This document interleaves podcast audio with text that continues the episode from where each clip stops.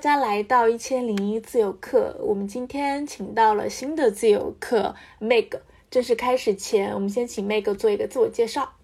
啊，Hello，大家好，我是 Meg，然后我是这个呃护肤跟生活方式品牌轻松 Cozy Blue 的创始人，然后非常开心可以在这边跟大家分享一下，就是我的呃算是就是自己创业自由职业的一些心得，然后也非常开心可以认识到 Free Lab 的大家。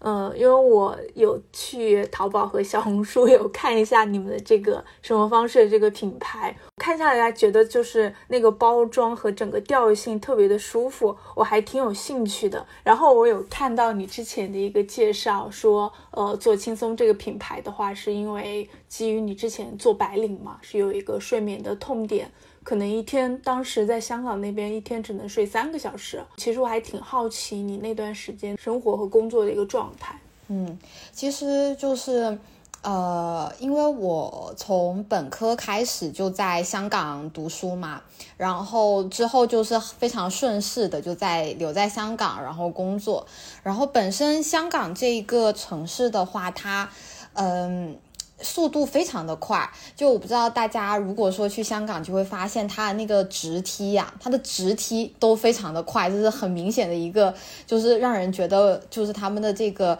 步伐速度特别快速的一个城市。然后呢，当时我在香港的工作是在一家上市的 Four A 广告公司。我相信就是 Free Lab 的里面的会员很多都是做广告这个行业的嘛，就是做乙方。就乙方真的是一个让人特别头秃的一个，就是一个行业。当时的话，就是每天工作的强度、工作的压力都非常的大。然后香港在一个呃比较明显的特点就是大家知道它是一个蜗居的城市，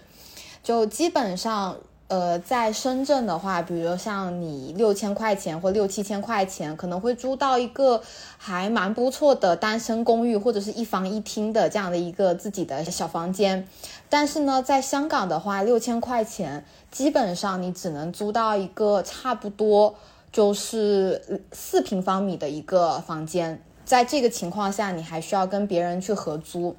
就它的整体的一个。嗯，居住环境就是特别的不好。就你想想看，就是呃，你在早上这么一天就是特别累的工作，然后你晚上回到家，就回到你这个非常拥挤的这个一个四方形的这个小房间里面，然后你的办公桌跟着床就是连在一起的这种，你就会觉得。没有任何自己的生活，所以其实就是在那边虽然待了那么多年，然后工作的话，呃，我觉得也认识到了非常多的呃有趣的同事，但是就是这整体的一个生活环境让我觉得是一个很压抑，然后很令人焦虑的这个感觉，包括到最后，呃，可能我对我自己的工作，我觉得。给到我的那种成就感也不是那么多，那所以就最后决定说干脆就辞职，然后呃就是回来内地这边创业，然后也是因为在那段时间里面觉得睡眠质量特别不好，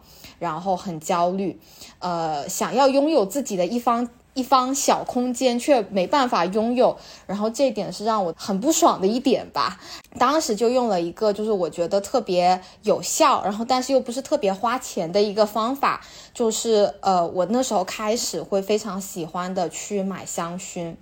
因为像在香港这种出租的房子里面，就是你可能今年住这里，明年就要搬到其他地方。我们是基本上不添置任何家具的，就是带着自己的衣服就住进去了。然后，那你既然没有办法说可能通过一些家居改造把这个地方变成属于你自己的空间的话，当时哈，我是觉得气味是一个非常好的手段。就是你点一个你自己喜欢的这种香气气味，在你这个小房间里面，然后你回到家，你会瞬间就觉得你好像是被一个这种香气的呃小躯壳给包裹住了，你会觉得说自己好像进入到自己的小世界，然后也会觉得说你的生活好像也还那么还蛮精致的。就即使在一个居住环境比较差的地方，但是闻到这种舒服的你喜欢的气味。啊，你会觉得比较舒心的感觉。那这个是我最开始呃想要做一个这种香气以气味为主线的生活方式品牌的一个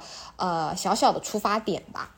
嗯，因为我有看到你有说这个香薰品牌的有一个痛点是基于睡前一小时，我觉得还蛮准确的，因为我其实也是一个睡眠不太好的人，所以我觉得之前那个小时其实特别的重要。就在睡觉之前，就是还是要找到一个 很有安全感的，或者很安心、很稳定的那种心理状态，可能才会更好的入睡。对，因为我觉得，呃，很多情况下，像广告行业嘛，就是大家可能上班的时间，像我们都不是特别规定说，比方九点上班，六点下班。通常我们有时候可能早上特别迟才去上班，所以就晚上特别迟才回家。那你在工作那个时候的那种，呃，头脑风暴的那种状态，或者是比较焦虑的那种状态，很容易就会带回到卧室，就导致说我们可能在睡前没有办法，呃，有一个特别舒服的环境。去呃给我们自己做一个这种入睡的准备，所以我觉得对于现在的很多白领啊，或者是在外面打拼的年轻人来讲，有一个比较舒适的入睡的环境，我觉得还是非常重要的。就是这个其实也可以帮助大家在第二天工作起来更高效一点。因为我还是感觉到你是一个挺注重生活品质的人。其实你是当时哪怕在忙碌的话，你也会对自己的生活状态。呃，自己的一些睡眠状态，你都会很关注的，是吗？呃，因为是这样，就是我觉得，嗯，现在有很多，就是因为大家都在讲内卷嘛，比如说像你今天晚上有点睡不着，然后因为工作的事情想七想八，就好像是一个常态。有些人可能还觉得说，这更恰恰证明了我们的，比如说像工作能力很强，我们就是特别有拼劲的这样的一群人，就反而把这个事情给忽略掉，忽略掉了自己的睡眠跟情绪健康。但其实我觉得，就是大家应该要慢。慢慢的去注意到这一点，就是会是因为睡眠，它是你焦虑或者是情绪不好的一个非常直接的体现，就是你会失眠。然后情绪健康，我觉得也是大家需要更加去关注的一点。你有时候，比如像在上班的时候，呃，尤其是打工人嘛，会觉得对工作有非常多的抱怨，然后包括到回到家，你会觉得这个抱怨的情绪还继续停留在那个地方，这个其实就是一个不是特别健康的一个情绪的表现。其实大家应该要更去正视这一点，然后注意去，可能是通过一些这种冥想练习啊，或者是一些其他的辅助手段，去帮助自己更好的去管理自己的情绪健康。因为我看到你是在之前的采访中，你有提到，就其实在香港生活一段时间里面，你你也会有焦虑或者失眠，晚上在那儿刷小红书或者各种社交的。就是 app，你当时其实后来也会意识到，这个情绪状态可能是根据当时还是有内心有一些匮乏，或者是没有得到自我的满足有关系。我不知道你这个觉察，呃，是怎么来的，在当下。我觉得是这样，就是比如说像我刚开始工作的时候，我也会焦虑，但他那个焦虑是觉得说你对于即将要完成的这项工作，你有非常多的想法，然后你不知道那哪个想法是对的，或者是哪个想法更好，这个是你对于工作内容本身你会产生一些这种呃焦虑感。那这个我觉得是很健康，而且是可以帮助我们更好的完成工作的一种情绪。但是后面就是慢慢到我最后工作的尾期的时候呢，我会觉得我对这工作产生的这种焦虑感，更多像是一种沮丧或者是抱怨。呃，它并不是因为我碰到了一件非常棘手或者是非常难搞的客户，我需要去想解决方法，或者是我需要想一个特别有创意的方案，反而是那一种，就是我觉得这个工作做起来真的没意思。或者是我觉得这份工作有很多地方，我觉得是完全是在花无用功，就是会有这一些，呃，你无法改变的抱怨的时候呢，我就觉得说，现在目前我做的这份工作是没有办法满足我自己的内心的。那这个时候的话，我觉得他焦躁是带着，或者焦虑，他是带着一点点那种。无力感的，就尤其是像你刚才提到说，就是我们经常刷小红书或者刷抖音的时候，会刷到一些成功学，就比如说像什么零零后，然后现在年入百万什么什么之类的，或者是有哪一位自由职业者，然后他通过做自己喜欢的事情，然后可以赚到自己的第一桶金。那当时我在做着我自己的工作，然后看到有这些人剖这些他们活得这么精彩的生活的时候，我就会觉得。特别的羡慕，然后我会对于自己的工作有一种莫名其妙的自卑感。就比如说，像我其实是一个还蛮喜欢晒朋友圈的人，然后呃，对，然后像我现在在做我自己的品牌的时候，我对于我品牌有一些这种小小的进步，我都会特别喜欢去跟我的朋友分享。但当时就是工作做到最后，我就觉得这个就没有什么值得可以跟别人分享，或者是我觉得值得拿出来一说的事情，就变得。感觉它对于我来讲，可能没有说真的有那么大的价值感，它可能只是一份支持我生活收入来源的这样的一份工作。那我觉得，如果工作对你仅仅是意味着你的收入的话，那这份工作可能真的对于你的内心上的这种精神需求，可能真的是满足不到。所以当时也是觉得说，就不是特别喜欢当时那份工作，然后所以才辞职。好的，其实我刚听到也还是有很多共感，觉得，嗯，就好像你的情况，好像就是大多数人在工作上面，他都不是瓶颈的问题了。如果是瓶颈的话，他可以突破，但他就是好像就是很无望。这个工作就是其实都不是改变的问题了。他如果是让你本身让我们觉得他都不会让我们觉得在这份工作有自信，那确实是需要多去思考一下。是不是一定要做这个工作？但当时那个工作其实你做起来是还是游刃有余的，是吗？还是 OK 的？对，因为我觉得我还是非常喜欢做品牌的，就是他工作内容本身我是很喜欢的，不然也不会坚持，就是坚持那么多年，然后我才辞职。工作内容本身的话，就是因为品牌涉及到一些创意、内容产出跟洞察消费者这些东西，我就觉得它是非常有意思的一份工作。所以其实我后面创业多多少少也都跟这些是有一点点关系的吧。后面的话，我觉得厌倦主要是你做着做着的话，就会发现重复性很强，而且就是你说乙方他。最终目的还是需要去赚钱嘛？那他赚钱的同时呢，可能就会去牺牲一些创意的东西，然后包括一些就是我们行业说的这种不是特别好的一些 practice 啊，像这种刷数据啊什么的。呃，我当时后面做着做就会觉得说，既然你做了一个 proposal，就做了这样一个策划方案出来，然后实际上你是通过去刷数据去实现这件事情的话，那我不知道这个东西的意义何在。对，我觉得它是有它的好的一面，但是它也有它比较弊端的一面。那可能后面的话也是因为香港疫情的这个关系嘛，然后包括内地疫情的这个关系。呃，因为我当时是在那家公司是做这个帮海外的公司进入到中国市场，所以其实还是做中国市场的营销这方面的东西。所以就是因为整体的疫情，然后市场，所以公司它无奈的必须去选择说把这个利益去做最大化。那么在利益最大化的这个过程当中，不免的这份工作的内容本身可能就会少了那么一些乐趣。对这个，我觉得可能也是一些在创业当中的人会感到比较困难的一点吧，就是你怎么样去在这个赚钱跟传递你相应品牌理念或者相应品牌价值这之中的话，可能还是要去做 balance。所以你是在广告行业是待了多久啊？我基本上一毕业就在广告行业了，然后做了差不多有四年到五年左右，对，接近五年。你是疫情之前回内地的是吗？呃，没有，疫情后，二零二零应该是对。那你创业真的还挺厉害的，因为如果是疫情期间的话，其实你去做这个选择，是不是也是有风险的？其实对当时的你来说。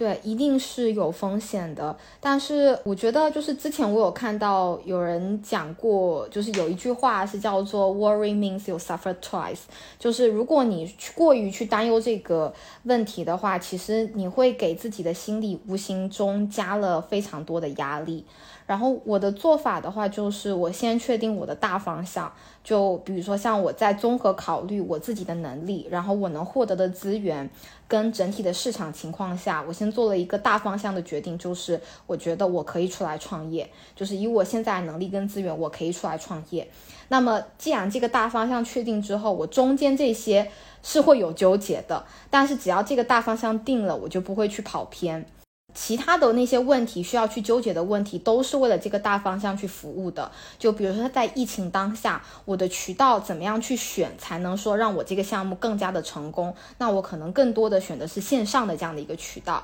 行业的话，我自己是因为比较偏日化，包括之前工作也是做日化行业的比较多，然后再加上自己喜欢香气。精油这块的东西，那所以我去选择了这样的一个行业，就是中间在这些细节上面我会有很多的纠结跟犹豫，但是大方向上面的话，我是还是一直非常坚定的。啊，我觉得怎么样一个问题，它都还是会有它的解决方法的。你当时决定从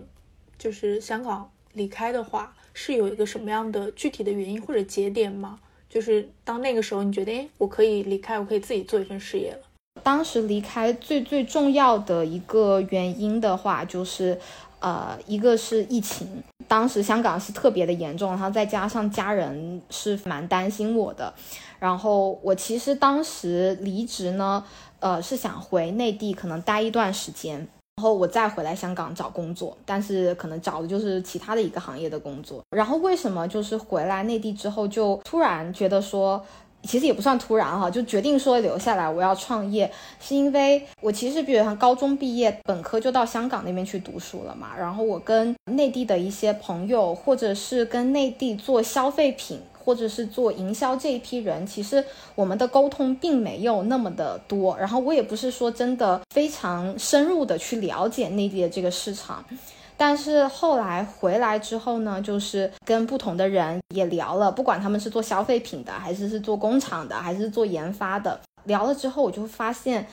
内地是一个非常有意思而且很有活力的一个市场。就我看到了非常多很有意思，然后很有创意、很有执行力的一些品牌，然后他们的一些品牌理念跟这种营销的方法跟品牌故事都非常的吸引人，然后我就觉得。在香港吧，可能大家的营销模式都还是比较传统的，就是不是那么有创意，比较偏传统的那种模式。然后，所以也是有了这样的一个呃，相当于走了走市场吧，会觉得说，呃，更加加重了我这个想要出来创业的这样的一个心情。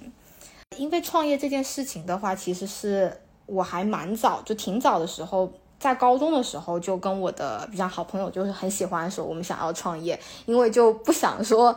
给人打工啊，或者是就想要有自己的一份事业吧。然后就正好是这样的一个契机，我觉得资源什么的都比较成熟了，然后就开始做了这件事情。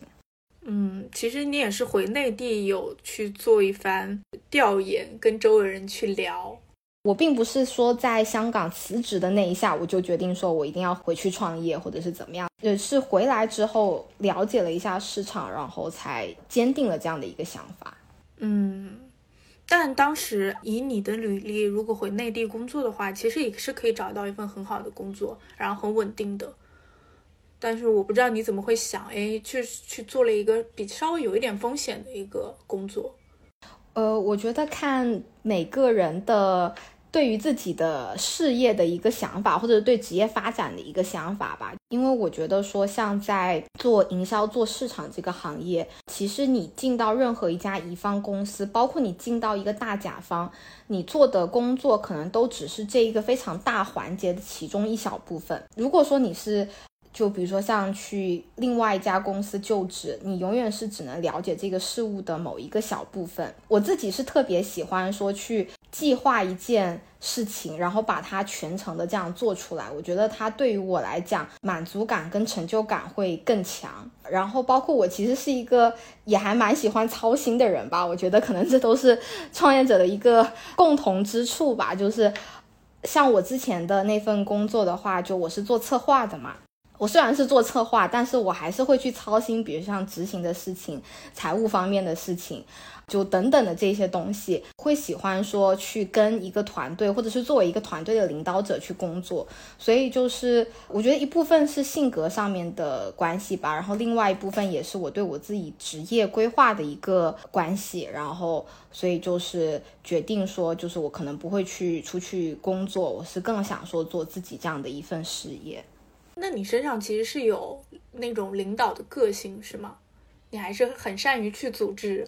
我觉得不算领导的个性，就是爱操心的个性，这样其实也是心理负担会比较大吧。但是我觉得这是一个痛并快乐着的过程，就是你操心了这么多，最后你看到你这个产品做出来这样的一个成品，你会觉得特别有那种就是自己孩子生出来的这种感觉吧。那你现在你们团队大概有多少人？哦，我们团队的话是五个人。现在这个疫情这个情况会对你们有影响吗？我觉得对我们来讲的话，之前深圳有疫情的时候，其实还是有一定影响的。一个是我们线下活动都被砍掉了，然后包括像就是做市集啊什么的，他们的人流量都不是特别大，这个是我们在线下这方面受到了影响。然后线上方面的话，我觉得在现在的这一个疫情情况下，大家的消费欲。我能感受到是明显的变少了。我们其实大部分的用户，一部分深圳吧，然后还有一部分其实很多是来自上海的一些用户。他们最近的话，就是因为疫情的这个关系，对于非必需品的这些购买呀，他们的购买欲都减少了，包括他们可能更会去关注一些。必需品就是类似于像那种囤货吧这种东西，包括像我们发的一些这种品牌推文呐，或者是这些内容的话，他们可能就不是说会那么关注，对，所以就是这个确实对我们来讲是还是有一点点影响的。但是就是比如像你说工作方面啊，我们居家工作什么的这些导师都影响不是特别大。我能理解，因为我现在就是在上海。你隔离了吗？还是？就是小区，我已经被隔离两个多月了。就是主要其实也不是，我的 天，其实也不是没有消费欲，主要它的物流它不通。其实我还是很想买的。其实我看了你的那个产品，我觉得哎，我都很有兴趣。但是我们现在主要的问题是没有物流，它的那个快递还不通，这个就非常的烦。其实，呃，我们昨天刚刚发了新品嘛，然后我看到就是因为在做新品预售，看到其实还是有一些上海用户在下单的，然后我就 还特别感谢他们，就想说疫情这么严重，然后但是还是可以有这种追求美好生活的这种欲望吧，我觉得这个也是挺好的，说明大家心里还没有那么压抑，还心里还是比较健康的。对，因为我觉得香薰或者是这些能给生活带来很好的。这种氛围感的一些生活用品，我觉得还是特别好的。不管什么时候，它都是有需要的。那你现在的生活和工作会有发生哪些变化吗？在创业以后？呃，我觉得变化还是挺大的。就是呃，我觉得最明显的感觉就是，他上班跟下班的这个时间是模糊的。你不会有这种打卡上班或者是打卡下班这种界限分明的感觉。反而就是基本上你的事业已经跟你的生活是息息相关的，然后你其实也没办法停止去想这些创业的事情。但刚开始吧，我觉得对于我来讲，这种方式或者是工作形式，其实是一种特别大的压力，就是你没办法区分，然后你回到家就是会带着工作，直到你睡觉睡着的那一刻，你都还在想着工作这件事情。但是现在就是慢慢的，我觉得一个是习惯了，因为这个其实是一个常态化的事情。然后再一个的话，我觉得就是我会更加注意的去管理我自己的这种时间，做时间管理。就比如说像我以前其实并不是特别喜欢用一些这种日程本或者是这种计划本去把我的事情罗列好，因为我是蛮喜欢那个即兴发挥的这样的一个人。现在的话，就是为了要更高效的去工作，我就会去用一些这种时间规划的本子啊，包括像呃，之前你没有采访过那个 Today Well Spend 的创始人 Mensa，就他们是做这个注意力管理的那个小本本的嘛，就是他们的那个本子，我其实还蛮喜欢用的，因为它其实不仅是帮助你理清你今天一天要做什么事情，它更是帮助你去关注你今天。需要做的最重要的那么一到两件事情，然后并且在你做完这一到两件事情之后，你可以给予自己的一点鼓励。我觉得这个也是呃很多人会忘记的一点，就是他们做完这件事情会忘记给到自己一定。情绪或者心理上面的鼓励，像我如果说，比方一天我解决了一个非常重要的事情或者非常棘手的事情的话，我晚上一定是会奖励我自己，比如说像可以去放松一下，可以去看个电影什么之类的，就是松弛有度这样子的生活，我觉得会让我们的健康的心理吧是维持在一个可持续的一个状态，就不会说突然一下打鸡血，然后突然一下又觉得特别萎靡不振。这个是呃我刚开始。创业的时候是会遇到了一个特别大的难点，就是我有几天可能事情多的时候，我就每一天在打鸡血，然后从从早工作到晚，然后工作完之后就突然一下萎靡了，萎靡不振，然后就觉得好像没有方向，一个活动做完了，接下来要做什么呢？就会觉得好像没啥可做的，就会碰到这种情况。但是现在的话，就是通过这些管理工具，包括一些冥想、香氛的冥想，然后做一些这种。有益身心健康的一些运动啊等等的，然后会帮助自己去更好的把心情维持在一个比较好的有益工作的这样的一个状态。因为我刚刚也听到了你说，其实现在的呃这个创业阶段，可能在任何时候都需要工作，嗯，这个和之前是不一样的。其实我很挺想知道，就是作为创业人来说。之前在职场上那段时间，其实你可能会想要更多的放松，但是现在创业了，你就没有办法，可能任何任何时候可以有放松了。这个会跟你之前想的那个目标会有差距吗？我觉得。之前工作他想要的那种放松感是不可能得到的，就是反正我的心里哈，就是之前在打工的时候，我想要的那种放松感是客户不要骂我，然后项目不要出任何的差错，然后我周末可以不要加班，就是这种放松感的话，它是一种。就是心理上的那种疲惫，然后你想要一种放松感，或者是那种跟人人际沟通上面的那种疲惫，你想要一种放松感，但其实是不切实际的。只要你工作，这些事情都会在。现在创业的话，是会懂得去调整自己，就是在我工作的。这个状态下，我也可以享受一些很放松的心情。就比如说，像我现在在跟你聊天，其实也是工作，但是它是一个非常享受的一个过程。就是我愿意跟大家去分享这些，然后聊一些这些关于创业呀，或者是自由职业的事情。然后包括像我们的一些啊市集做活动，然后我也特别乐意去出线下的一些这种活动，然后跟消费者去交流。我就觉得。很挺快乐的，虽然说可能体力上你会觉得有些累，就是可能不一定说真的很放松哈，在家里躺躺倒那种感觉，但是你的整体的心理上面你是喜欢这件事情的，所以它不会给你有一种疲惫或者是紧张感。那现在这种如果太忙的状态的话，你还会有焦虑感吗？和之前相比的话？嗯，还是会有的，就是尤其现在的焦虑感可能跟之前也是有点点不一样。就是现在的焦虑是你可能做错一个决定，可能会涉及到你这个品牌或者是你自己这家小小的公司，也不知道生死存亡啦。但是就是，呃，比较关键的，你你做的所有的决定都是很关键的，就是这个上面会是有一些些压力。但这种焦虑感的话，我觉得确实是没有办法去完全消除的，你只能去。管理它，就是我之前也提到过，说就是你要懂得，或者是非常主动的去管理你这些情绪，只要你不把你的情绪去。沉溺在这种焦虑感里面的话，我觉得就是与它共存吧。在你放松的时候，在你比如像周末专门花一个时间，你跟朋友出去玩，在这些时间里面，你就完全不要去想这件事情，然后你把这些事情放到你工作的时候，白天你精神最好的时候去解决它，就是做一些这样子的管理。但是是完全不可能完全把它消除的。我现在就是这种心理。但是我觉得你这样想也很好，就是焦虑它不可能消除，那我跟他好好相处，对，跟焦虑做朋友这种感觉，嗯，对。但是你知道他可能随时会来，但是你不抗拒他，或者你不害怕他，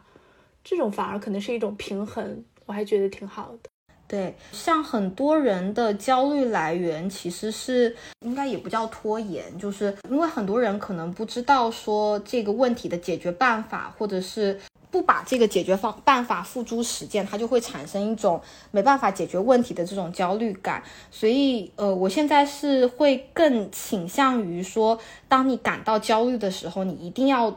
做一些什么事情，就是不管说你针对这个你让你感到焦虑的问题的这个解决方法是否是正确的，但是你为了解决这个问题去付出一些努力的话，你的焦虑感多多少少都是会有一些些缓解的。我觉得行动其实是很好的，可以缓解焦虑的一个点吧，就突然想到的。但是我觉得这时候做什么还是很重要的，就是怎么去解决做什么的问题，还有我。在看你之前的一个采访，你提到了一个观点，就是你说反焦虑就是其实最重要的是可以让自己自私一点。其实这个观点我特别的喜欢，呃，因为你也提到你之前在香港上大学的时候会说很多的精力放在了外表和物质上面。其实我对你那段经历是很好奇的，你是之后怎么会想到要有一个转变，甚至说你可以要我你从一个本来很还是很外化的一个女孩。就是把一些寄托放在外面，但是后来你又选择了一个精简的一个生活。其实我还挺想知道中间发生了什么，会让你有一个这样的改变。嗯，其实这段经历就现在回想起来就觉得还蛮丢人的，因为当时高中嘛，大家都是穿着校服，然后也不会看出来，就是说大家穿着怎么怎么样。然后突然一下就是高中毕业，在那么严格的这样一个环境下，突然就到了大学。然后到大学，呃，因为我本科的话是学英文系的，我当时我的英文算是在班上算是比较好的了，但是呢，跟在那个香港的那些同学相比，其实是差非常大的，因为他们的所有教学环境都是以英文为主的嘛，那这个就是让我从高中到大学是有一个非常。大的一个落差感的，就尤其呃，像大学他们的教学方式都是，比如像你学了这些东西，你要做一个 presentation，需要用英文做，跟我们的应试教育还是非常不一样的。然后，所以当时就是有一种很强大、很强大的这种自卑感，在那个地方就觉得我好像有点土，或者是有一点格格不入，就这种感觉。然后，包括在大学做项目的时候，我们都需要去组队嘛，三四个人做一组做 presentation，然后就没有人会想说主动来跟我组队，或者是比较难找到队友。就大一的这个自卑感是非常强烈的。然后当时的话，就是有一种比较幼稚的这种想法啊，我也不知道是从哪里来的，我就觉得说我应该要是成为一个比较酷的女孩，这样子大家可能才会愿意跟我做朋友。反正我高中或者是大学这个初期哈，有这种不成熟的想法。当时的我觉得可以让我变酷的这种途径的话，我觉得就是从我的衣着开始。就我那时候是一个非常在意别人的看法的人。啊，很多事情的出发点，我是以别人的眼光去思考的。这种其实当时给我的那种压力是特别的，就是特别大，也特别累的。然后，所以当时呢，就尤其是大一的时候，就特别喜欢穿一些那种奇装异服，特别喜欢穿那种很黑的呀，很那种山本耀司的那种感觉的那种衣服。然后就觉得自己要变酷，然后变酷了之后。可能才会有人愿意跟我做朋友，或者愿意跟我组队去做这个 presentation。然后后来慢慢的，我发现就是一个是这件事情对我来讲，给我的经济压力特别的重，就是买衣服都不便宜啊，又是呃没有出去打工的这样的一个状态嘛，所以就觉得呃变成我得省吃俭用，然后去满足我对于我自己自以为的这个外貌上面的上面的一些就是造型的这些 settle。然后第二个的话就是发现说，即使我穿的再怎么潮或者再怎么酷，呃，还是一样，就是嗯，你如果没有一个很好的专业能力的话，大家还是不愿意跟你一起组队。就是这个其实是我在大二的时候就是比较明显感受到了这样的一个点，就是我已经潮了一整年了，怎么还没有人来跟我组队？就是大二我上大二的时候就是这个想法，然后后来的话就是嗯。其实是迫于经济的这个压力，就是真的买了太多的衣服了，然后就到大二，其实实在没办法，然后才呃开始慢慢的，我就是不是特别去在意这些外表上面的东西，或者是衣着上面的东西，然后。呃，反而去更加注重的就是，呃，比方提高一下我自己的英文能力，或者是我的专业水平。然后后来发现的话，就是，嗯，确实，我其实所有认为这些酷女孩的特质，或者是呃受欢迎女孩的特质，都是一些非常对自己非常自信。然后他们的这些学业呀、专业呀、综合能力都特别强的人，他们自然是会有这样的魅力，可以聚集一帮人跟他们一起，呃，做项目或者是做做做作业吧。当时，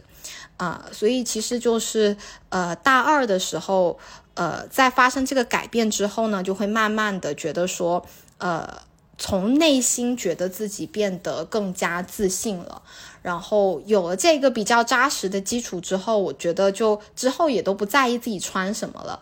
应该是从大三开始吧，一直到我呃香港那份工作结束，就这段时间，我基本上都是穿 T 恤加牛仔裤，基本上不会穿其他什么衣服。我会觉得说，其实这样子更简单，我不需要去想那么多，说我到底穿这个好看，穿那个好看，穿这个别人会会不会说什么。呃，就是反正统一的一套服饰，我就觉得会让我自己的内心觉得更舒服吧。其实我理解的，你说到就是反焦虑，就是自私一点，是不是？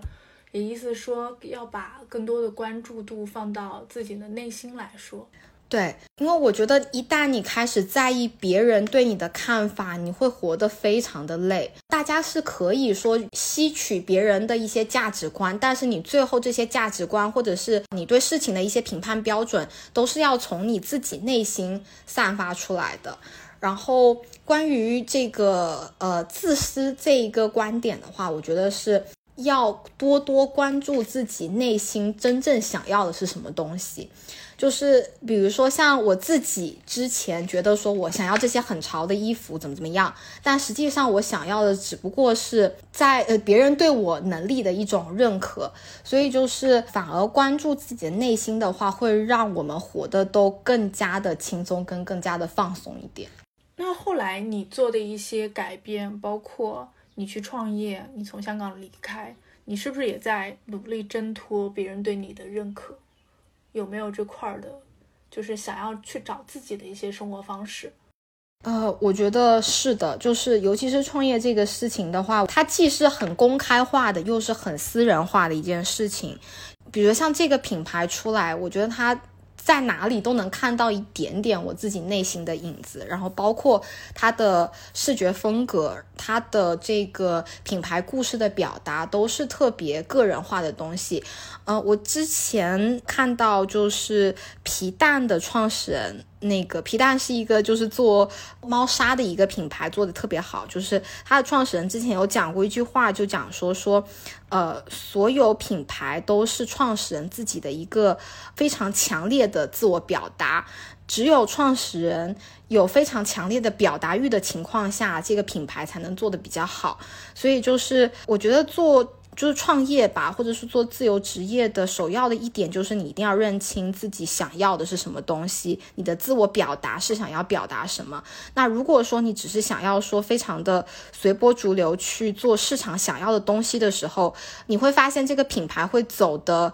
特别的不稳，它会随着市场的变动而变，它没有一个非常核心。的东西，但是如果说这个品牌它是从你自己的自我表达去出发的话，就会发现它不管说发展成什么样的一个状态，或者是它的品类、它的 SKU 有多少的变化，它最终还是有一个东西是在那个地方的。就像我们品牌的话，就是我特别。强调的就是睡前一小时这一个点，不管是最后产品呈现的是什么样的东西，我都希望说它可以给大家的睡前这个环境带来一个舒适的氛围，能够让你减少一些这种白天的这种焦虑感。所以，呃，我觉得创业的过程也是在逐步确认自我内心的一个过程，然后去逐步清晰自己的一个自我表达欲的这样的一个过程吧。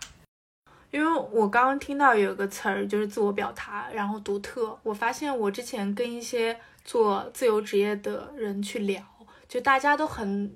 在很用力的去做一些展现自我独特性的一些事情，这个是我觉得特别感动的地方，就每个人都想要在这个过程中活出自己，就是把自己独特性给活出来。这样就聊到一个哲学问题了，就是我们为什么是，就是自己之所以为自己的话，就是你跟其他人有什，就是有有一些这种特别跟不同的地方，这个是你自我身份的一个表现吧。我确实就是我看了，就是在创业之后看了这么多品牌，然后看了包括也是这些自由职业者，我发现大家都是有一些这种非常独特的这个点表达出来。我觉得这个其实也算是我们进步的一个表现吧，就是呃，我们可能对于成功或者是好的人生，它的定义会变得更加的多样化。就是每个人都有他的独特的成功或者是闪光的点，这样子。对你刚刚已经抠到我的下一个问题了，就是在说各种好的人生标准。其实你之前做播客的时候也聊到这个话题，我觉得这个特别好。之前你有说，就是每个人的焦虑都是来自于各种好的人生标准，这个标准可能是别人的，可能是大家的。嗯，那我不知道你现在有没有想过，对于你来说。好的人生是什么样子，或者你想要收获什么样好的人生标准？呃，我觉得我的标准很低，这一点上面标准比较低，因为我希望说我的生活能够随时都充满一种满足感，所以我对于我好的人生的标准都是比较低。我觉得只要在这个人生阶段，你觉得。你是有所获得的，就是好的人生。就比如说像之前 Q 到过很多次的，就是我之前的那一份广告的工作，现在讲起来就会觉得说好像。没有那么好，但其实，在那一段工作的时间里面，我其实也获得了非常多的资源，然后获得了非常多的好朋友，然后包括呃，我之前的同事现在也有在帮我去一起做创业这件事情，所以就是他也是有所获得的，也是一段很好的人生。大家都可以把自己的标准放低一点，然后这样活得会比较开心一点。对，因为我我觉得大家更普世的标准可能是房子、车子，还有或者是一个好的女生的话，可能想嫁一个老公，或者男生可能要有一个好妻子。大家人生标准是这个，但是我不知道现在可能更多元化一点吧。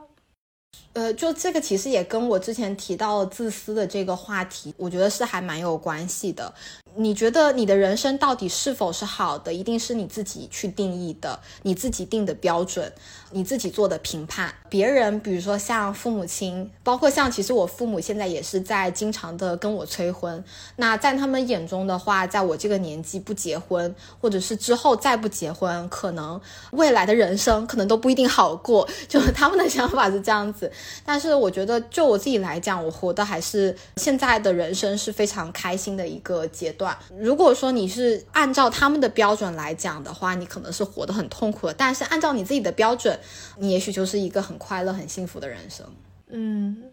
但我觉得每个人对每个人来说找到好的人生标准其实挺难的。这个是得真的要去不停的去想，可能还是得受受到一些挫折或者经历过痛苦，我才能知道我真的想要什么。那个你会有这样的阶段吗？经历过很大的一些失望或者挫折，你才会很认清楚自己想要一个什么东西。我觉得可以举一个例子，就是我其实，在去年的九月份、十月份，就是我品牌上线后大概三个月左右的这段时间，是我目前我觉得人生当中最痛苦的一段时间，就那两个月。然后当时痛苦的点是因为。我们做策划的嘛，就特别喜欢把事情策划好，然后呢，预估好它的，比如像 ROI 啊什么之类的，然后计划做好，那按照这个执行。然后，但是呢，在就是正好九月份、十月份，就是相当于我这个计划执行到三四个月的时候呢，就突然发现它好像并不能达到我预期的这样的一个效果。然后当时又是有一点觉得说，好像各种解决方法都行不通，就。那一两个月是我非常焦虑，而且觉得挺无力的一段时间吧。然后当时也有就是犹豫过，说其实也不算犹豫啦，就是有偶尔会回想一下，就是觉得说我如果说去回来继续找工作，会不会是一个比较好的路子，或者是怎么样？就是我做这个品牌，我最后到底想要实现什么？然后付出我这么多心血，它到底有没有必要？就是当时会经常问一些这种灵魂拷问自己吧。然后就确实也比较痛苦那段时间，但是后来就是慢慢的想开了。我觉得就是你一定要是往好的一面看，就是我这个品牌做出来，然后产品这么一些，它的确是帮助了一些用户，可能不是那么多的用户，但是至少是帮助了一小批用户，有改善了一点他们的生活，然后使用这个产品能够让他们感受到一些生活或者美学上面的一些快乐。我觉得做这个。事情就是很有价值感的，就当时我就还。慢慢的去明确了我做这个品牌的一些最后的一些目标吧，或者是一些初衷，或者是一些想要实现的事情。最开始可能想的特别简单，就是我希望把这个东西做大，然后我希望可以赚到我人生的第一桶金，或者是可以拿到投资。但是后来就是慢慢的转换了一个想法，就是如果说我能用我创造出来的这个东西去给别人带来一些改变的话，我觉得这件事情我就做成功了。就是这个是当时的一个心路历程上面的一个转变吧，蛮痛苦，但是又还蛮顿悟的那一两个月。而且我觉得这个目标就会听起来很动人，就是想要为他人做一些什么。对这个的话，就是会让自己的就是会充满精神上面的动力。因为有些时候，比如说像你如果定这种营业额啊，或者是你想要赚多少钱这种，它确实会促使你说去呃努力的工作，或者是努力的做这件事情。但是它会给你的心理上会形成一种比较大的一种压力。但是你如果说去换一个方式去想你做这件事情的目的的话，它其实在精神上面的给你的支撑会。比较大，就是会让你不会轻易的放弃这件事了。嗯，而且我觉得这个目的的话，好像和人开始有了连接，和你的用户有了连接。包括我们的所有内容，基本上都是比较软性的去讲说我们的产品跟我们的生活方式的一个联系。我们反而不是特别喜欢去说这种偏 self driven 的这些东西。是，而且我之前有听到你在播客里提到过，其实你是不会在自己的产品文案里面说说焦虑什么什么的。其实你是有一点避开这一些，你是更想让大家接触它很美好的一面。对，因为如果你翻我们的微信推文，我们基本上我印象当中应该就只有一篇或者是两篇有提到焦虑这个词，其他基本上都是。会比较正面的去给大家比较积极的生活方式，因为焦虑这个东西的话，真的说着说着你就会开始焦虑起来，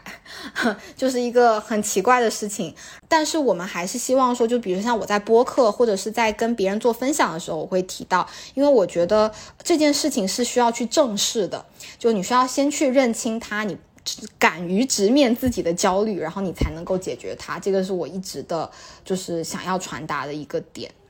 嗯，但是你的营销方式其实不会提到焦虑这个词儿，我觉得这个也是挺好的。你更你会更去注重的说生活很具体的东西，会很美好的东西。因为我我比较喜欢激励积极心理学这种东西，所以就是我尽量会就是至少在品牌这方面的话，我会比较少去提及这些负面的东西。明白，而且而且我看到你的一些你们的这产品，其实它是非常环保的。包括它一些外包装，你有提到过之后，可能会想把它呃弄得更实用一点，给大家旁边做一个小饰品什么的。然后你们的用料、你们的选材其实都是非常环保的。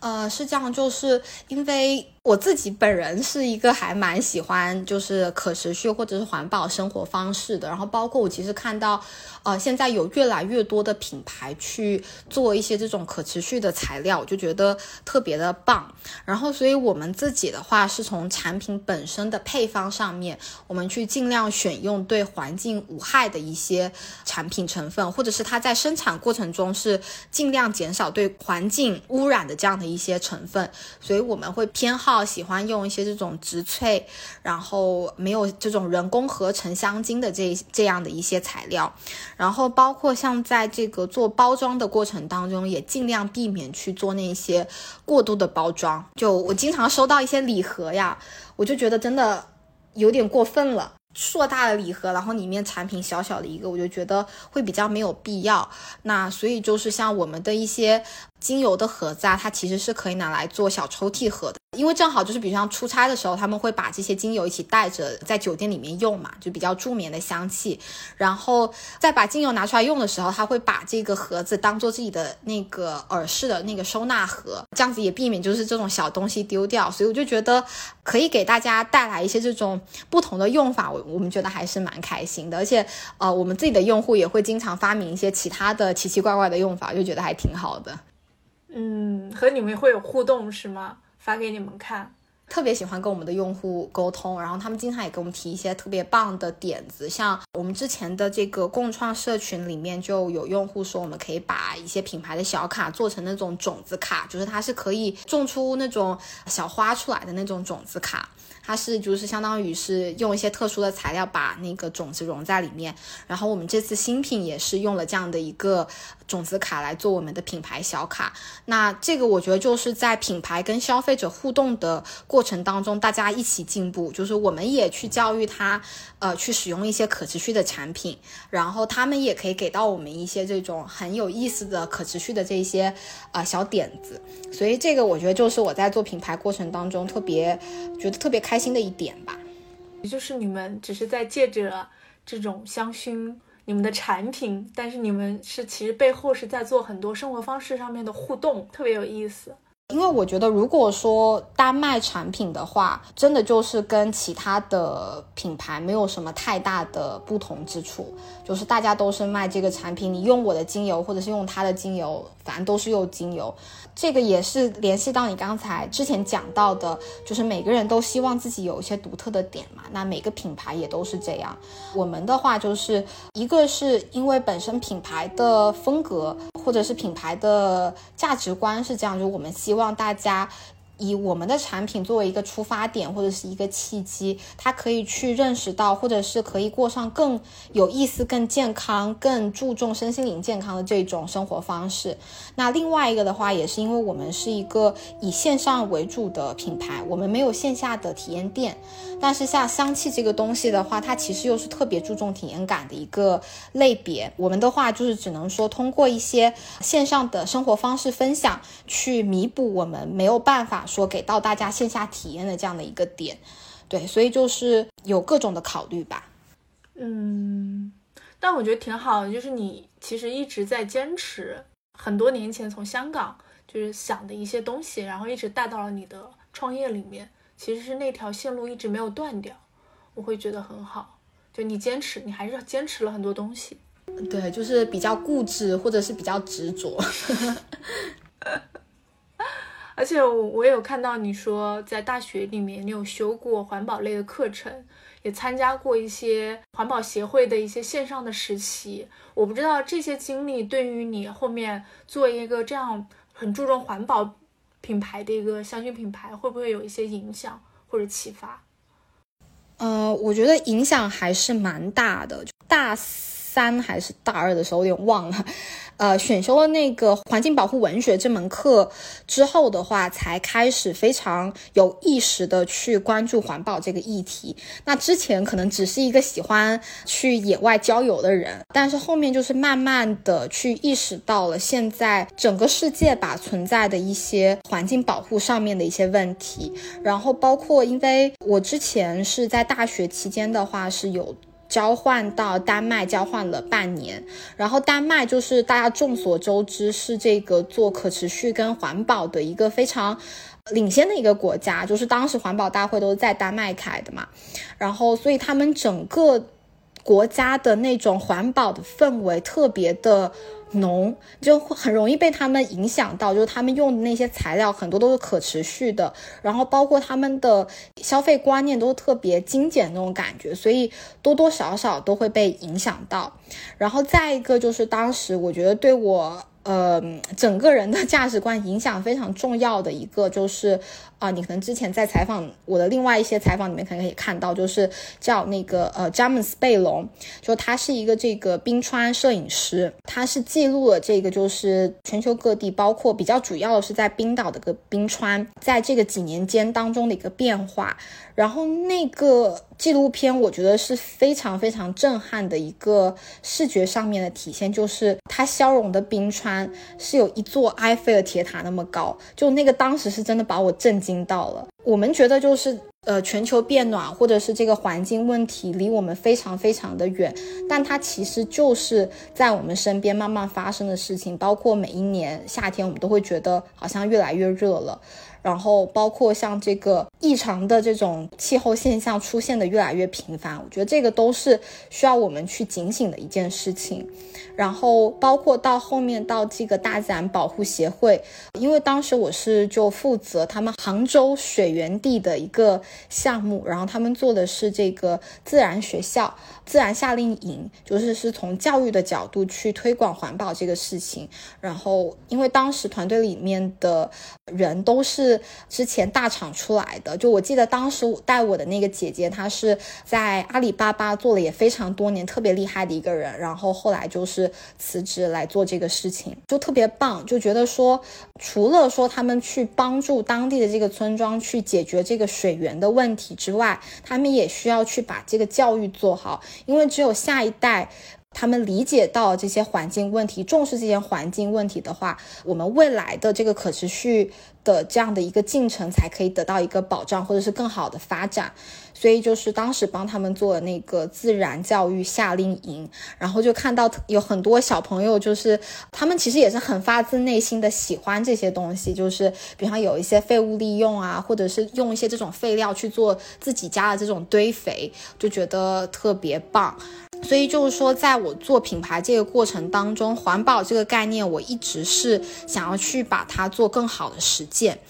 就是不仅说是在产品这方面，我们希望用一些更环境友好的这些配方，还有就是在我们的一些品牌的宣传上面的话，我们也都希望。我们的用户可以知道说有哪一些可持续的小 practice 他们可以做，然后可持续的生活方式啊有哪一些你可以去实现吧。然后包括我们也喜欢跟一些这种可持续的品牌做一些联动，所以就是从产品本身到我们的一些用户教育方面，都希望说有可持续这样的一个主题在。好的，因为我刚刚听到你说，呃，上的这个选修环保课的话，其实也是在大二。然后我们前面聊到，你在大二其实对整个，呃，自己的外在的一些变化，其实我不知道会不会跟这个是有关系的。因为我刚就是我们刚刚前面聊到，我会突然联想在一起。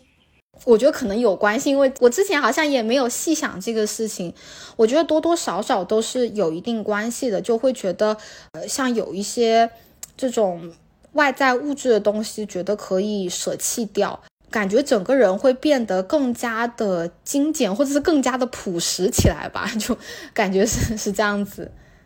对，然后其实挺有趣的，就是我感觉你一直在哦外在和内心在找一种平衡，但是你这种你现在更多的力量是放在了环境上面，环境保护上面，在做一件更大的事情，所以我觉得这个这之间的关系其实挺奇妙的。其实你刚才讲到环境保护，然后我现在我都不敢自己讲这么大，就是有其他的品牌，他们对于环境保护这件事情，他们是做得更好的。然后在我们这方面，其实我刚才就有点想补充，就是像在日化化妆品这个行业，我们想要做到完全的环保，就是从用料到我们的外包装做到完全的环保，是一个。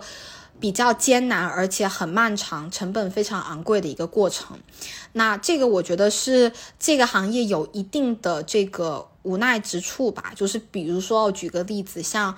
比如像精油，它一定是要用玻璃瓶去装的，就是它有一些这种材料的限制，它是没办法去做规避的。但是呢，我觉得就是环保有非常多的不同的形式。我觉得只要今天，比如说像你喝咖啡，用自己的咖啡杯去装咖啡，这个都是很环保的一件事情。呃，我们并不希望说真的很一刀切的说，我所有的东西都一定要是可持续的，或者是呃，我所有东西都是去给它做断舍离。我觉得在这个方便我们生活的这个前提下，尽量的去通过一些从小事开始做起吧，去往环保这个事业上面去做推进，我觉得都是很好的一个 practice。就是没有到环境保护那么大，我还不敢不敢这么说。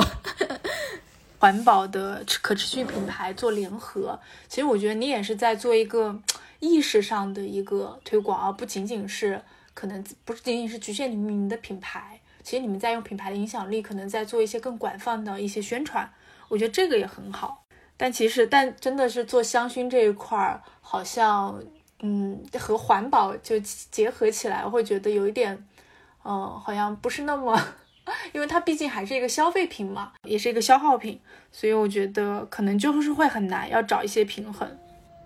对，我觉得。环保的另外一面也可以是更加的帮，就是帮助我们用户更加深入的理解我们与自然的关系。这这个也是我们一直在做的一个内容，就是因为我们的所有产品它都是去做用呃植物成分，不管是植物精油还是一些这种植物提取物去做调香的，就是我们希望说可以把自然里面的一些东西让大家在家里面可以去使用它，然后去感。感受一下，就是与自然的一些连接，这个我是我们也在持续的去推的一件事情，包括去野外走一走呀，然后呃一些这种在自然当中的一些冥想的练习，这个都是我们呃还蛮喜欢做的一些内容。我觉得自然和香薰，包括内心，其实是一个很好的一个串联的关系，他们真的可以在一块儿，可以达成一个平衡。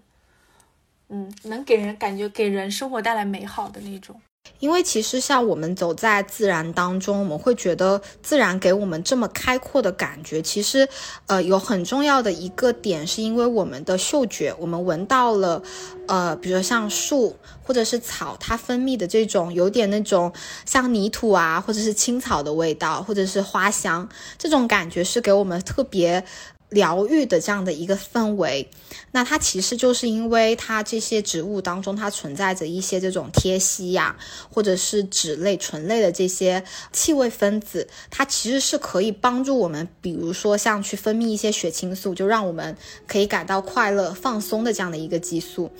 那呃，其实我们做精油也是这样的一个原理，就是。它精油里面起到这些情绪调节作用的分子，就是这些大自然中存在的萜烯脂类分类的芳香分子。它比较完好的去保存了自然中植物的这一些分子。那这跟人工用的这种化学香精就是有一个最大的区别，就是在这里。这一点的话，就是我觉得确实我们的品牌本身就是跟自然是非常息息相关的。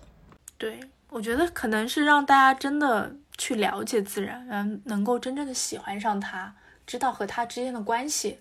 我觉得这一点很好。因为你有有提到一个标签是精简生活，其实我还挺想知道你现在的一个生活状态是什么样子，就是你对物质方面的看法呀，包括你整个人现在的一个穿搭或者是一个消费是一个什么倾向。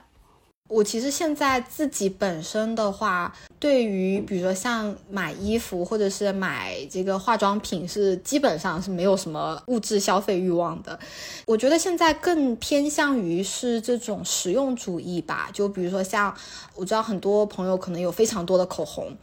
像我自己的话，我目前就两支口红，一支是平常用的，一支是正式一点场合用的这种口红，就两支足够我应对任何的这个社交社交情景，然后我就觉得是够了。然后包括我觉得我并没有说真的像很多的这种，他们有些人觉得说就是可能要做一些这种断舍离，我觉得断舍离是可以，但是肯定不是完全的断舍离，也不是说去省钱，而是去选择。更为高效或者是高质的这种消费理念。比如说像刚才提到了环保这个问题，就是呃像我买的包包就是那个好评的包包，那个 How Bottle 的包包，他们包包就是用瓶子做出来的这个可持续材料，我就会更偏向于去购买这一些符合我价值观的一些这些产品。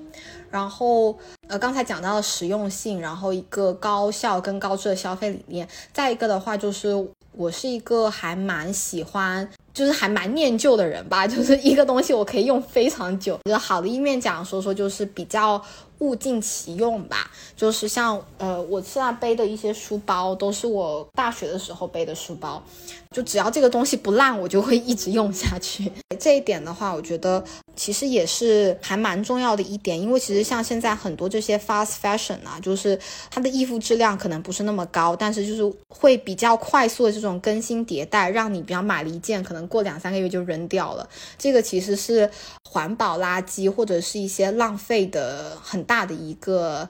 来源吧。所以就是我觉得可以花狠心花贵价去买自己喜欢的东西，但是要一定要确定这个东西是你买来会持续的去用它。哦，我觉得这一点还是蛮重要的。然后最后一个的话就是我基本上不会做任何的提前消费。我是不怎么用花呗跟那个信用卡的，就是我觉得提前消费很容易，就是不小心就会过度消费，对，所以这一点的话，就是也是我个人的一个习惯。那你的消费欲望会很低吗？怎么讲也不算低吧，就是维持一个正常的消费欲望。就我现在我发现哈，就是呃，我会喜欢为自己的心理健康买单。就比如说像疫情期间，那个我们之前深圳也。居家隔离了有两周吧，我居家隔离了两周，然后呃，当时的话就是会想要买一些鲜花。你说这个东西其实是必须的吗？其实并不是必须的，但是它会让我心情变好，会让我在居家的这个过程当中维持一个比较好的状态。就是这些东西我反而会愿意去购买它。然后其他的话就是对于比如像衣服啊、服装啊这些东西，就是购买欲确实会比较。低一些，嗯，因为我之前看到有一句话是说，我们所有的消费都是为了去换一个我们更想要的世界。我刚刚听到你那个话，我就感觉到是这样子的，就是真的，我们每个人都很非常爱大自然，然后非常喜欢平衡，包括一些很美好的东西。嗯，其实我觉得你在这个过程里面，你真的找到了更想要的一个生活方式。嗯，我觉得是这样，就是，嗯，它这种精简消费，它其实没有一个非常准确的真的定义。就比如说，像如果说你买好看的衣服是能够给到你非常大的这种精神支柱的话，我觉得没必要去强迫自己就不买它们。就每个人的，怎么讲，精神寄托是不一样的。比如说，像我的精神寄托可能就不是在消费这些东西上面，我可能有其他的事情。我觉得，呃，比如说像我很喜欢玩乐高。呃，我会买乐高，就是这个也是一个，呃，不是说真的什么必需品，但是在拼乐高的过程当中，其实相当于我自己的一个冥想时间，就是在拼东西的时候，你就会脑袋其实也没有放空，但是你就非常专注于你手上的这件事情，这个是可以让我平衡心理的一个方式。那我可能就是会喜欢，呃，买这种，然后但是我就不会说喜欢去买化妆品啊什么之类的。那这个就是每个人的精神寄托不一样。那现在在这种疫情的这种情况下，大家可能都在囤货，本能的会有一种匮乏感。我不知道你现在对自己的这些习惯还会不会去坚持下来？就是你怎么看待人的这种物，其实会有物质匮乏感。我觉得匮乏感吧，就是有点类似于报复性消费，就是你会觉得说，你可能，比如像在疫情期间，你突然一下这个东西就买不到了，然后等到它可以购买的时候，你就会突然一下囤特别多。这种的话，我觉得。可以适当的去控控制这种报复性消费的心理，因为我买东西基本上都是比较有计划的去买，所以就是如果说当你有这种心理哈，就突然想要买很多的时候，我觉得你可以先放下手机。当然抢抢必须物资的时候，不是这个那个啊，就是尤其是好，大家有时候躺在床上晚上的时候，就特别喜欢买一些那种很不理智的东西。就我自己的话，我觉得可以分享给大家一个。一个一个方法吧，就是我通常如果说这个东西我特别想买，但是我又觉得说可能呢，我不一定需要它，或者是可能呢买回来我不喜欢，我就会放在购物车里面再放个两三天，然后每一天呢就会再去看个几页，比如像两到三天之后，我还是想买这个东西，我就会再去购买，就是会给自己两到三天这种理性思考的时间，有一个这么缓冲时间吧，我觉得可以确保说你当下买下去的这一个决定是对的，就我自己会平常会这样子。但我觉得，我觉得听下来真的觉得你好理性哦，就是在消费这一块儿，我觉得匮乏感可能真的是那种心理问，有一些心理问题吧，就有一些没有得到满足，但其实可能不是物质满足就可以了，真的要去找那个背后的东西。哎，其实你刚才讲到了这一点哦，就是想到一点想要补充，就是我当时就是这个疫情。就是可以开始买外卖的时候嘛，就突然也是有一种这种匮乏感，就特别想点一些那些，比如像火锅呀，或者是这种平常自己在家里没办法做的东西，然后来弥补一下，就是我心里的这种匮乏感，或者是买蛋糕、买甜品这种，就吃特别多。但是后来就觉得说，好像吃再多，你也没办法缓解你那种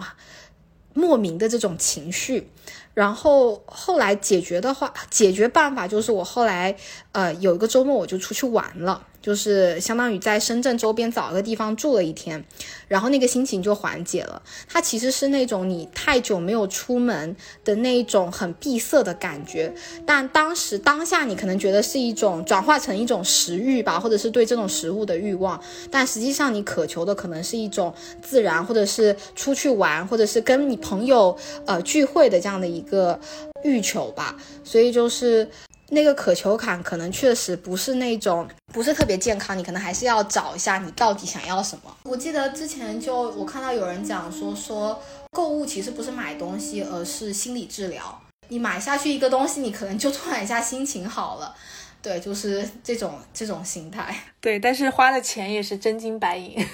结果又得拼命去工作去挣那个钱，真的就是无限的循环，你知道吗？对你等到拿到手之后，你就开始肉痛了。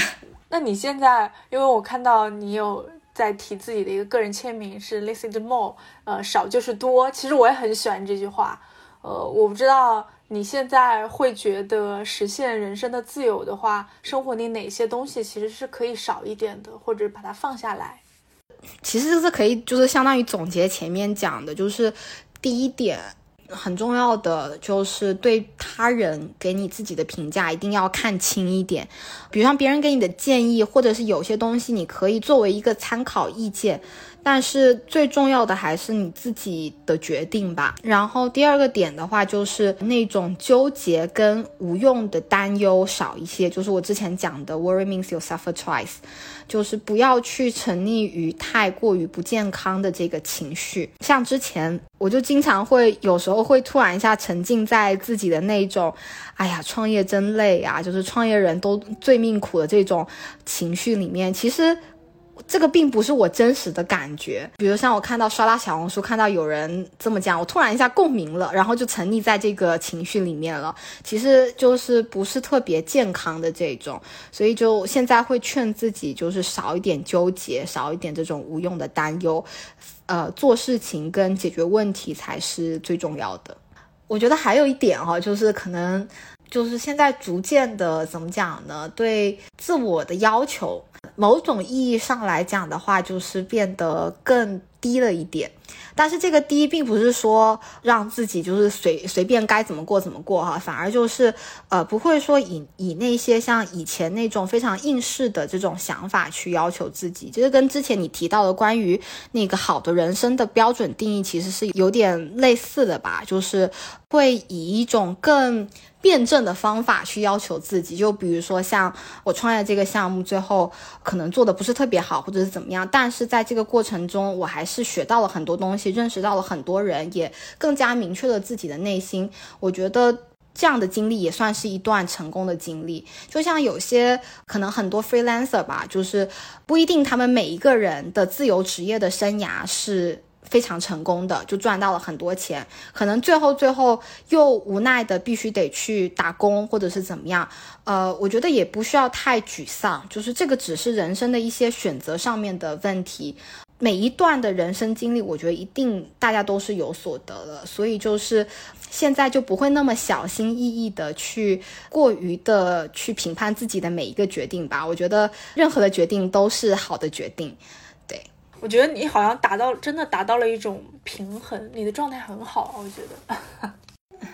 哎，就是我觉得这个也是在不断的跟自己博弈，或者是跟自己对话的过程当中，找到了这样的一个点吧。对，就是有时候像以前就特别喜欢跟自己钻牛角牛角尖，但现在就佛了。对，因为我之前有聊过一些创业人，大家都非常 很绷着，没有那么松弛，会很紧张，会在聊自己的一些赛道，聊品类。但是我觉得和你聊下来。你会更在乎最后的那个收获，你整段历程它到底会经历一些什么？其实我觉得你更在意这个过程，嗯，而且你也会更松弛一点。对，因为我觉得像，呃，既然我是做一个这种关注大家身心健康的品牌，那从我自己本身。我至少要在我自己身上试试用我这些，就是我觉得可以帮助大家这些方法。如果说我自己都是那么紧绷的一个人，我觉得就是我们品牌的理念不会那么好去做传达。是，我觉得你真的就是用在用自己本身在做这个品牌，这个品牌会融合到你很多个人的一些成长。对，所以就我觉得这是做品牌很有意思的一个点，就是你有时候在。审视这个品牌的时候，你会觉得像在跟另外一个自我对话。嗯，它是一个更外化的你，它是一个能看得见、摸得着、能感受到的你，我觉得是。呃，其实我觉得怎么讲，应该他他应该算是一个更完美版本的我，就是他是一个，就像像我刚才讲到，我在这品牌这这上面，我是从来不会讲焦虑这些东西，就是我把这些我自己的一些负面的东西给他拿掉了，然后就是包出来一个就是比较呃比较我心中比较完美的这样的一个呃另一个自我的这种感觉吧，对，是我的一部分，嗯。嗯。我觉得这个真的很好，就是你还可以见到另一个自我在这个世界上，我觉得它会会有不一样的变化，就未来会觉得做这件事情真的还挺有意思的。是，你看，就是女生也其实也不用找，不用找男朋友，也不一定要生小孩儿，就自己跟自己的这个对话就非常有意思。那如果让你来推荐你们品牌的一款产品，你会推荐哪一款？嗯。我目前我自己就是天天每天都在用的是我们的一款新品。今天在录的时候它没有上哈，但是我自己已经拿到开始用了，就是是我们的一个沐浴露。为什么我们做沐浴露呢？是觉得说，其实回家洗澡的这个时刻，其实是你告别你早上这些很对外的工作啊，或者是跟别人社交的这个日程，然后开始你自己内心的一个日程的一个节点。就我们经常跟别人聊天结束嘛，会喜欢说一句“我去洗澡了”，然后我们就去洗澡，然后接下来的这段时间就是你属于你自己的这段时间。就我觉得这一个节点的话，是特别符合我们睡前一小时的这一个概念的，就是包括像洗个洗个香香的澡，其实也可以帮助你很好的去去睡觉嘛。就是对我自己来讲的话，洗澡是一个还蛮有仪式感的东西，呃，尤其是像之前在香港的时候，因为是跟别人合住嘛，平常在家里其实都是不敢出什么太大的声音的，打电话也不敢出太大声音。但是洗澡的时候，就是我很喜欢在洗澡的时候唱歌。我相信很多人都喜欢在洗澡的时候，就是展现一下自己的歌喉。这段时间我觉得是很私密，然后我可以很放松的去做我喜欢的事情。的这样的一个时刻，我们的这款产品的话，它就是一款这个磨砂沐浴露，然后它的调香也是用精油调香，它是不添加任何的人工香精的。这个跟市面上的其他的一些沐浴露是最大的不同的地方，因为它除了它本身具备的香气之外，它还具备这些植物精油的一些这种功效成分。然后像这个味道的话，是我自己也很喜欢的花香木质调。就我特别喜欢木质调，然后因为是夏天嘛，所以就是选用的木质是这个地中海柏木，它是一款那种偏针叶、比较清爽一点的这个木质的味道，然后再加上这个玉兰花。玉兰花就是上海的这个市花，这应该是三月份吧，二三月份应该上海开的很旺，花香加一点薄木，然后再加上这个柠檬跟甜橙的味道，就是一款我觉得特别像那种阳光晒过的白衬衫的这种味道。我也不喜欢特别那种很腻或者是特别留香很长的那一种，就反而是那种现在所说的这种伪体香嘛。淡淡的一点香味，然后就正好你睡觉的时候，你是可以闻到自己身上的味道，你就会觉得特别的舒服。然后，呃，这个味道也是我特别喜欢的，所以就是我最近比较喜欢的一款，最喜欢的一款我们的产品。嗯，因为因为上海这边已经被封了两个多月了，然后三月我们是没有出去过的，是没有春天的，我们都说。所以我刚刚听到你说有有花香，是上海这边的。花的花香，我觉得还蛮蛮动容的，很想立刻来一瓶。对，所以就是，哎，我觉得在洗澡的时候也可以有一些这种特别自然的这种气味嘛，我就觉得特别，我我自己是还蛮喜欢的。其实我不知道植物精油和呃人工的这种精油，它在气味上会有什么区别吗？没有了解过。呃，植物精油跟人工香精嘛，那香精的话，它其实是那种化工产品，然后它是呃去尽量的模仿植物精油或者是植植物天然香料的那种呃化学分子生产出来的这种人工合成的产品。人工香精的话，它的味道会比精油来的更加的浓一点，就是它的气味是属于呃留香比较长。然后气味比较稍微浓郁、比较浓烈一点的这种气味，然后它最大的不同的话，其实就是人工的香精，它是不带有任何的我们刚才我讲到，就是比方植物当中带有的这些萜烯这些有效的分子，所以它只是起到了一个香味的作用。植物精油的话，它的味道整体来讲是会比较舒服、比较自然的那种香气的感觉，它不会让你觉得说很冲。然后或者是很浓妆艳抹的这种感觉，它反而是一种比较淡、比较温和的这种气味。听你聊一下，我都感觉我真的有闻到那种 香气。对，真的可能是被被困在家太久了。嗯，就聊到自然环境，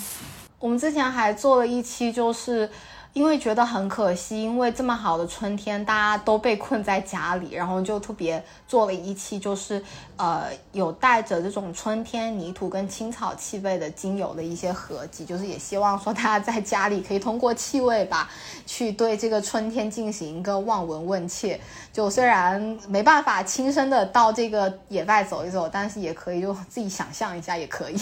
对，做一些跟大自然相关的冥想这样子。所以我觉得现代消费品还是挺了不起的，它真的可以保留下来很多东西，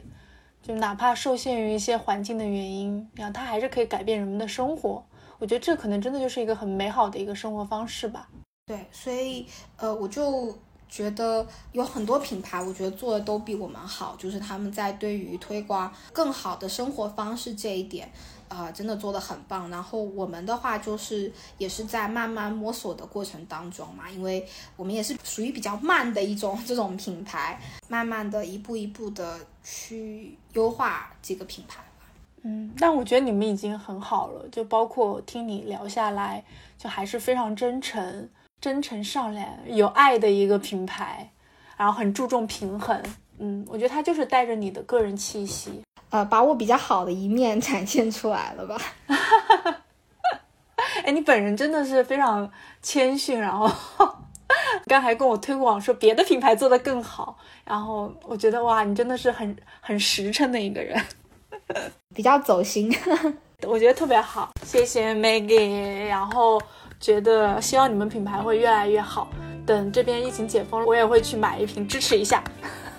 我要去买你说的那个沐浴露。谢谢谢谢谢谢。